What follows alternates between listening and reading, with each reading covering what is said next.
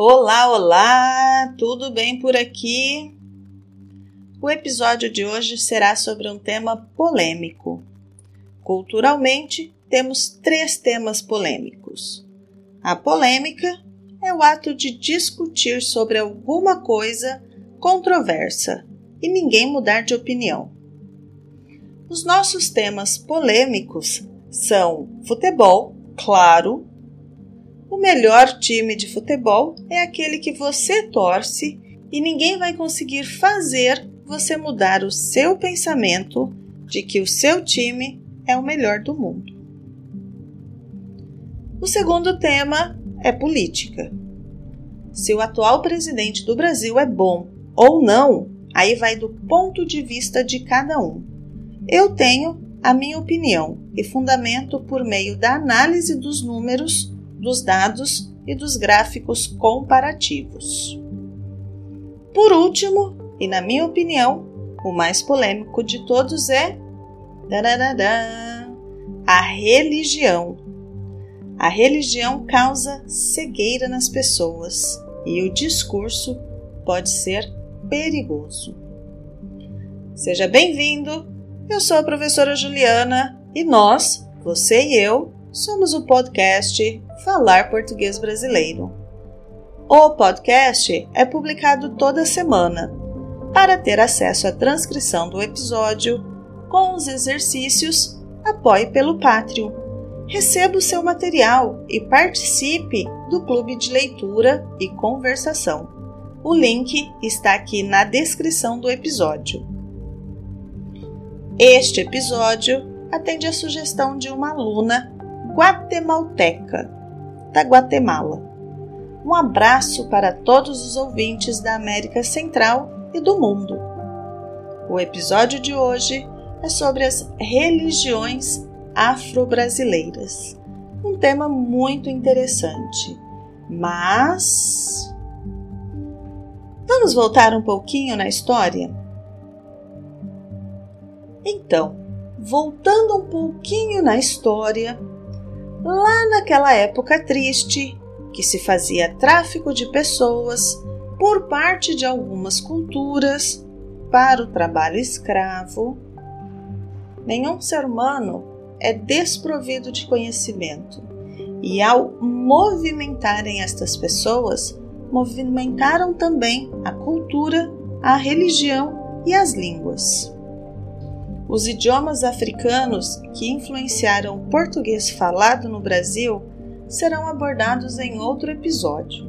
Olha o spoiler! Neste episódio, vou tratar apenas da religião, em particular duas religiões afro-brasileiras.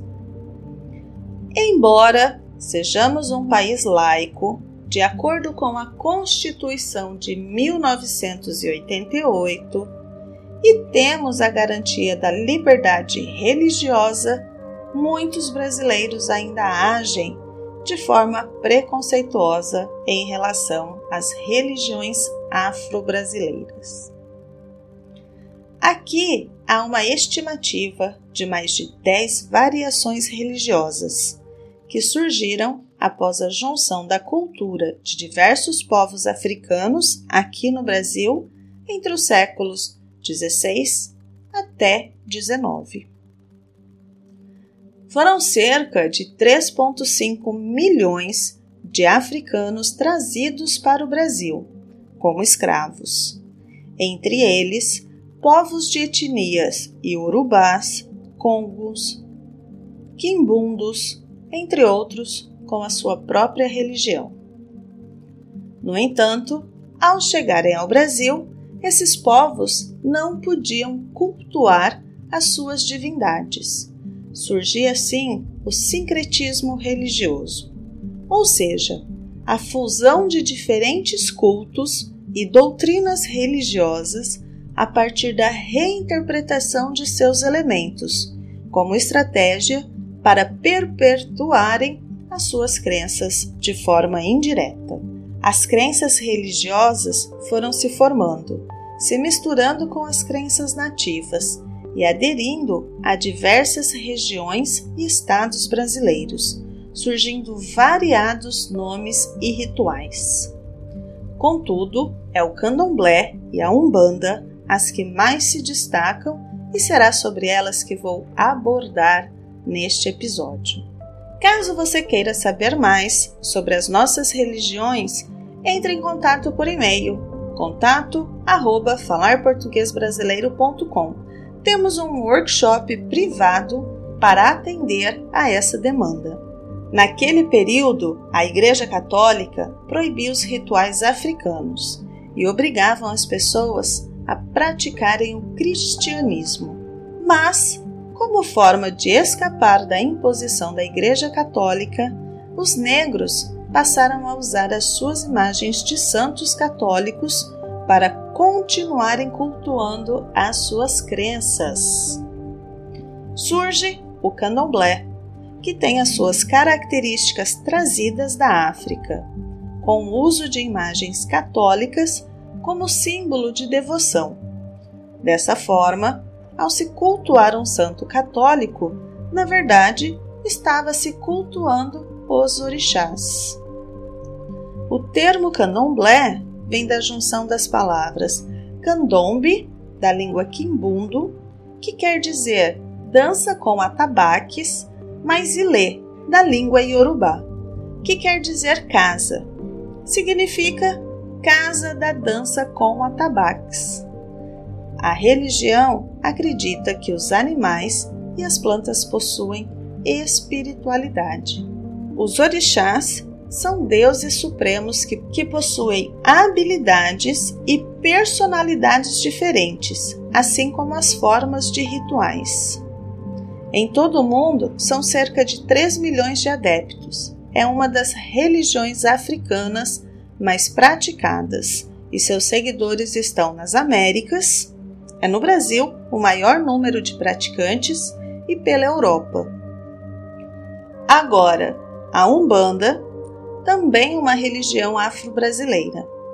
A Umbanda é também a junção de diversas religiões que chegaram ao Brasil, como o catolicismo, o espiritismo, as religiosidades africanas e as indígenas. A Umbanda possui três princípios básicos. São eles: fraternidade, caridade e respeito ao próximo. Seus fundamentos são existência de um único Deus supremo e onipotente, conhecido como Zambi, Olorum ou simplesmente Deus. Existência dos orixás, seres do plano superior que representam, cada um a sua forma, elementos da natureza, do planeta ou das próprias características humanas. A mediunidade, como forma de comunicação entre as esferas física e espiritual. Crença na alma imortal e na reencarnação. Crença na lei kármica, no qual se baseiam as ações do homem e suas consequências. Num primeiro momento, você pode pensar que as duas são semelhantes. No entanto, cada uma delas possui suas particularidades, suas crenças e principalmente seus rituais. Para a elaboração deste episódio, foi utilizado os links abaixo como fonte de pesquisa e o conhecimento de um religioso da Umbanda. Vamos para as explicações? Torcer é o ato de demonstrar de forma entusiasmada, com gestos e gritos, que alguém vença alguma competição. Por exemplo, nós torcemos para a fadinha ganhar o campeonato de skate. Exemplo 2. Eu torço para a seleção brasileira de futebol. E você, para qual time torce? Próxima palavra: ponto de vista. O seu ponto de vista é a sua opinião sobre alguma coisa, o modo particular de entender alguma coisa. Exemplo 1 o meu ponto de vista é que todos deveriam acessar a página falarportuguesbrasileiro.com e fazer parte de alguma das nossas atividades. Nossas turmas começam em janeiro.